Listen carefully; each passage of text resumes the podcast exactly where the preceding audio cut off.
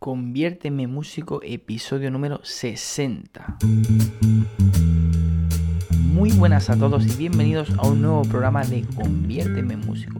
Un programa, bueno, ya sabéis, que hablamos de todos aquellos conceptos, todos aquellos procedimientos, tratamientos, cuestiones que están relacionadas con el mundo de la música, con el mundo del lenguaje del músico, y las herramientas necesarias para llegar a transformarse en músico eh, conocer la música y además poder vivir de la música, conocer también un poco el, marketing, el marketing, bueno, más relacionado con, lo musical, eh, aunque bueno, el marketing siempre es marketing para todo, ¿no? Pero bueno, eh, vamos a hablar de un marketing un poquito más específico en algunos programas. Había alguno por ahí hablando de la marca personal y bueno, pues también se tratarán algunos, algunas cositas relacionadas con este, con este tema.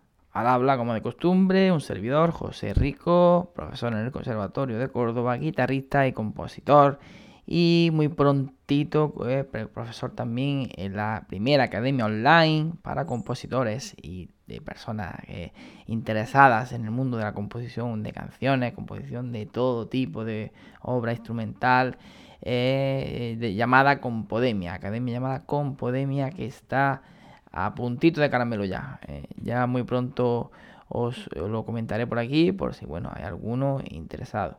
En cuanto al Top Elite Master Song, que es bueno, alguna vez he hablado de él, un máster intensivo para compositores, para un grupo muy reducido de 10 personas que quieren dedicarse al mundo de la composición, un máster muy reducido a 3 meses.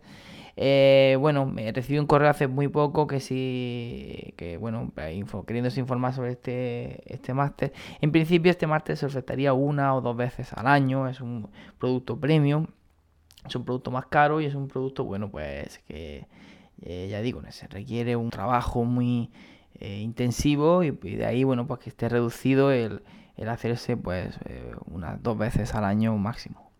Bueno, nos vamos a poner ya con el contenido de hoy. Si queréis también bichear algo sobre mí, podéis encontrarme en compositornocturno.com. Si te queráis eso en Google, os va a aparecer en las primeras búsquedas. Y bueno, pues por ahí tengo alguna referencia. Bueno, podéis encontrar alguna referencia sobre mí, algo, algo de mi biografía, algunos temas. No, no todo, ni mucho menos, pero bueno, alguna cosita.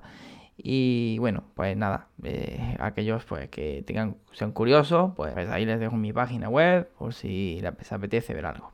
Bueno, pues nos vamos a poner manos a la obra ya y vamos a volver con el famoso tema este que teníamos de las armaduras, las tonalidades, que estamos haciendo un repaso, eh, bueno, para que se quedara bien clarito el tema de, bueno, las tonalidades mayores, cuando eh, la armadura tenía sostenido, cuando eran con bemoles, cuando eh, nos dan, o tenemos una partitura con una armadura, saber en qué tonalidad me encuentro, en qué tonalidad mayor me encuentro. Eh, eh, estuvimos hablando de cómo se construían las tonalidades menores conforme al, a su relativo mayor, porque no teníamos un, digamos, un truco directo. Entonces primero calculábamos su relativo mayor y bueno, de ahí pues ya podíamos extraer el número de sostenidos, bemoles que, de esa tonalidad menor. Bueno, y ya lo que nos quedaba pendiente era, eh, bueno, el hecho de que si nos encontramos con una partitura con una armadura concreta, saber en qué tonalidad nos encontramos, claro, teniendo en cuenta que eh, tenemos una armadura común tanto para el modo mayor como para ese relativo menor. Con lo cual, claro, eh, tenemos que descartar una y tenemos que saber exactamente en cuál estamos, si tenemos esas dos posibilidades. Puede parecer un poquito engorrosillo, una tarea que no sea fácil, pero bueno, para eso estamos aquí, para tratar de hacerlo lo más fácil posible o por lo menos intentarlo. Así que bueno, imaginemos que tenemos una partitura, nos encontramos en una obra en la que no tenemos ninguna alteración. Eh, no tenemos ninguna alteración, ni sostenidos ni bemoles. Ahí, bueno, no hay ningún truco que realizar. Sabemos perfectamente que si no tenemos ninguna alteración, estaríamos en Do mayor. Eso es fácil de memorizar, por lo menos esa, ¿no? Eh, y la de Fa mayor, recordemos que tenía un bemol y esa, bueno, era un poco más eh, tramposilla. Eh, entonces, claro, estamos en Do mayor y ahora tenemos también otra posibilidad. Porque, claro, el relativo menor de Do mayor sería la menor. Recordemos que bajamos una tercera menor. Ojo, no confundiros. Si yo estoy, si yo quiero saber qué armadura tiene la menor, lo que hago es que busco el relativo mayor y por eso subo una tercera menor. para buscar ese, ese relativo mayor, que es, que es el que me va a dar la armadura. Pero si yo lo que quiero es buscar el relativo menor de una tonalidad mayor, lo que hago es que bajo una tercera menor. En este caso, si yo tengo una armadura, tengo dos posibilidades, una mayor y una menor. Podría tener, bueno, ya si no me meto en el tema de los modos ni nada, pero eh, de otros, vamos, de otros tipos de modos, habríamos entonces de do mayor, en este caso, sin ninguna alteración, o su relativo menor, la menor. Hasta ahí yo creo que todo el mundo de acuerdo. Claro, entonces ahora la labor sería saber en qué tonalidad de las dos me encuentro, siendo mayor o en la menor. O sea, viendo esa partitura, tengo que saber si, ya, si con la armadura no puedo saber eh, exactamente si, estoy en mayor o en la menor, porque la armadura es la misma para ambos, tengo que saber entonces, eh, por el resto de códigos eh, que aparezcan en la partitura, en qué tonalidad me encuentro, ¿no? Para saber eh, bueno, pues eso, una vez dada una armadura, como hemos hecho en otras ocasiones con los bemoles y los sostenidos, las tonalidades mayores, eh, en este caso, pues saber si estoy en la menor o no estoy en la menor y estoy en do mayor. Hombre, lo primero eh, que yo recomiendo, evidentemente, es si tengo opción a. tengo el instrumento a mano, es o poder escuchar la obra porque esté en alguna plataforma que pueda oírla, pues evidentemente escuchar y percatarme si esa sonoridad es mayor o menor. Simplemente, bueno, pues ya sabemos eh, eh, un poco las características del modo mayor y del modo menor a nivel sonoro, ¿no? el modo menor pues era como más tristón, bueno, el acorde de tónica, si lo tocamos de manera aislada, pues sabemos que tiene esa sonoridad, esa tercera menor, pues tiene ese, ese toque más dramático, ¿no? Más melancólico. Y podemos distinguir perfectamente el modo mayor y modo menor. Pero bueno, imaginemos que no tenemos el instrumento a mano, imaginemos, no sé, estamos en una biblioteca eh, buscando partituras porque queremos hacer un trabajo, o bueno, yo qué sé, o haciendo un examen de análisis y no podemos escuchar la obra, o no sé, o estamos viajando a Hungría y buscando repertorio de allí, y bueno, yo qué sé, buscando por la biblioteca de por allí o lo que sea. Bueno, eh, una situación en la que a lo mejor no tengamos, o, o bueno, que sea una obra compleja que no podamos leer a primera vista y bueno, necesitemos un poco antes eh, saber un poquito, pues, el, si está en modo mayor o modo menor, porque creo que es lo más básico, ¿no? De saber en, dónde estamos eh, caminando. Entonces, bueno, hay cosas que nos podemos fijar. Eh, primeramente, ver en qué acorde acaba. Lo más normal es que en una obra acabemos con el acorde de tónica. Lo cual, bueno, pues tan fácil como fijarnos en los últimos compases y si vemos, bueno, pues que la obra acaba en, la, en la nota del acorde de la menor, pues eh, evidentemente, pues que nos va, nos va a hacer decantarnos por pensar que estamos en, esa tonalidad. Eh, sin embargo, si tenemos eso, la cadencia última es una cadencia auténtica, quinto primero en do mayor, vemos eh, el acorde de sol, si, re, do, mi, sol, recordemos eso de las cadencias, esos puntos de reposo, esos puntos de eh, que tenemos las caídas a lo largo de la obra, eh, los distintos eh, puntos de, digamos, eso de reposo, de inflexión a lo largo de la obra, y claro, al final, pues vamos a tener una cadencia, y normalmente suele ser quinto primero. Si vemos que, como digo, el último acorde pues está basado en do, en do mi sol, pues evidentemente vamos a estar en do mayor. A veces puede haber, puede ser que estemos en una tonalidad, iniciando en una tonalidad, luego haya giros, y acabemos luego en otra tonalidad, en fin, bueno, eso, pero vamos, eh, ya digo que el, hecho de saber eh, los últimos acordes, el último, pues nos va a hacer también saber en qué, nos va a dar muchas pistas en qué tonalidad estamos, al igual que no solamente en qué acordes acaba, sino en qué acordes empieza, pues también es, bueno, es habitual que la obra pues empiece, si estamos en do mayor, que empiece en esos en, tónica, ¿no? Pero bueno, eh, a veces las introducciones no tienen por qué empezar en tónica, puede empezar en otros acordes, otros giros, incluso puede empezar hasta eh, con una, bueno, un puente, un pasaje modulante que acabe eh, en, ese, do mayor. Es más fácil, bueno, y, podemos decir que nos va a dar mayor garantía el, final, ¿no? Si el final acaba en ese acorde de, de tónica, pues bueno, el, acorde final es que nos va a dar más pistas para el tema de la tonalidad, más que incluso, ya digo, en los primeros compases. Pero hay una pista bastante gorda, una pista bastante importante, que va a ser, yo diría que muy decisiva para saber si realmente nos encontramos eh, en la tonalidad de Do mayor, en este caso, como estamos en el ejemplo, o de La menor, su relativo menor.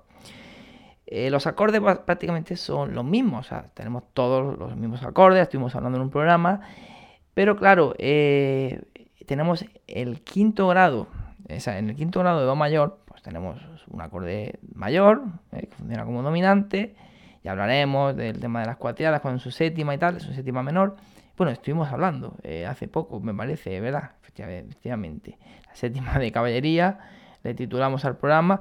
Y eh, bueno, pues es un acorde mayor que va a tener esa tendencia, además, sobre todo si le metemos esa séptima menor, al primero. En la tonalidad menor, eh, en la armadura, no aparece una alteración que sí que es muy habitual que aparezca cuando estamos trabajando en un modo menor, eh, bueno, un modo menor clásico que se utiliza normalmente en la música occidental. Si tenemos el quinto grado de la tonalidad de la menor, vámonos al quinto grado, tenemos la si do re mi, eh, tenemos mi, el acorde sería mi sol si. Si yo lo despliego tal cual, tenemos mi sol si, que eh, la armadura no tenemos nada, con lo cual sería un acorde menor. ¿Por qué menor? Porque de mi a sol tenemos la tercera menor y de mi a si quinta justa, con lo cual es una triada menor. Pero claro, ese acorde ya estuvimos viendo que no tiene eh, ni chicha ni limonada. Ese acorde no, no tiene esa tendencia, no suena a un acorde dominante, no tiene, no tiene ese imán, esa atracción hacia la tónica. No suena al famoso chimpón, para que todos nos entendamos, ¿no? Con lo cual había eh, que eh, manualmente, eso no venía de fábrica, teníamos que alterar la tercera de ese acorde. Si tenemos mi, sol, si, ¿cuál es la tercera? La tercera nota no, no quiero decir, quiero decir la tercera en cuanto a intervalo, o sea, el sol de mi a sol tenemos la tercera. Pues el sol hay que alterarlo ¿eh? eh medio tono eh, ascendentemente para que ese acorde sea mayor y si tenga esa función de dominante. Además, ese sol sostenido va a ser, se va a convertir en la sensible ¿eh? de la tonalidad de la menor, va a estar a medio tono de la, sol sostenido la. Con lo cual, ese sol sostenido, si apareciese a lo largo de la obra, y si aparece además más de una vez, que lo, más habitual, pues ya nos está diciendo, nos está dando la señal de alarma, oye, ojo, que no estamos en Do mayor, que estamos en la menor, porque ese sol sostenido entonces, ¿qué pinta? A no ser que sea un floreo, una bordadura o, bueno, un pequeño, una pequeña dominante secundaria, que ya hablaremos y tal, lo más normal es que ese, sol sostenido sea eh, la sensible de ese La menor. Por lo tanto, tenemos, eh, para saber eh, con la misma armadura en qué tonalidad nos encontramos, si en la mayor o la menor, pues primeramente fijarnos evidentemente si podemos tocarla, tocar un poquito eh, la sonoridad, ¿no? Ver si eso suena mayor o menor, el oído pues muchas veces está, para los músicos es, muy importante y está ahí para algo y nos puede dar mucha información. Y luego, pues, el tema de eh, ver en qué, bueno, en qué notas, eh, sobre qué grados empieza y sobre todo eh, termina, ¿no? Porque si vemos que hay cadencia en ese lado mi, pues, o notas de, la triada menor, pues evidentemente vamos a empezar a ya descartar que esté en el modo mayor. Y ya lo tercero que habíamos comentado era el tema de la sensible. Si aparece la sensible de esa tonalidad menor, que es una nota que no pertenece a la armadura, si aparece esa alteración, pues nos, va a indicar que estamos eh, en la menor. Además, veamos el acorde sobre el que está y veremos eh, si superponemos las voces, probablemente que estemos sobre el, mi sol si, que sería el quinto grado de ese la menor. Esto lo he hecho con el ejemplo de lo hemos hecho con las tonalidades de do mayor y la menor, pero evidentemente esto se puede aplicar a cualquier tonalidad mayor y su relativo menor no sé, si lo hacemos eh, como Fa mayor, tenemos un bemol en la armadura y tenemos que ver si estamos en Fa mayor o su relativo menor, que sería Re menor. Pues claro, eh, aplicaremos lo mismo y si en el momento que veamos ese Do sostenido, que es el que está a medio tono, eh, del re menor, pues vamos a casi pensar, mm, a no sé qué ya digo, que sea alguna bordadura, eh, no sé, particular que haya habido en un, concreta, en un momento concreto y tal, o alguna cosa de alguna inflexión o tal, pues lo más normal es que esa obra no esté en fa mayor, sino que esté en re menor. No obstante, si sumamos de todas, eh, si de todas formas digo, sumamos todos esos datos, pues ya sí que es verdad que vamos a saber bien, ¿no? Si, si tenemos esos acordes finales, la, sensible del menor, y luego además comprobamos eh, auditivamente que eso suena a menor, pues ya blanco y en botella, ¿no? no, ya no, no va a hacer falta que vayamos al CSI a eh, investigar eh, la tonalidad en la que nos encontramos. Bueno, pues nada más, hasta aquí el programa de hoy. Yo espero que se haya quedado, se haya quedado muy claro el tema de, las armaduras, de las tonalidades, que sepamos eh, calcular cualquier armadura eh, de cualquier tonalidad, con sostenidos, con bemoles, que dado una partitura con una armadura concreta sepamos en qué tonalidad mayor está, en qué tonalidad menor incluso podría estar y que descarte, vamos también descartar en caso de que tengamos una partitura, una obra poder saber en qué tonalidad eh, nos encontramos, eh, incluso pues sabiendo que tenemos la misma armadura para la tonalidad mayor como su relativo menor. Nada más, cualquier duda que os surja, sugerencia, alguna, yo que sé, otra forma de calcular, otra forma de verlo, otra aportación, estupendo, estaré encantado de recibir vuestros correos, info arroba compositornocturno.com vuestros comentarios en la plataforma del podcast eh, o bueno pues sobre todo ya bueno ya sabéis que me encantan los likes y disfruto mucho cuando los veo y me alegro mucho la verdad. Y me entra muchas ganas de seguir grabando programas y de bueno pues de tratar de que poco a poco nos convirtamos en músicos. Un fuerte abrazo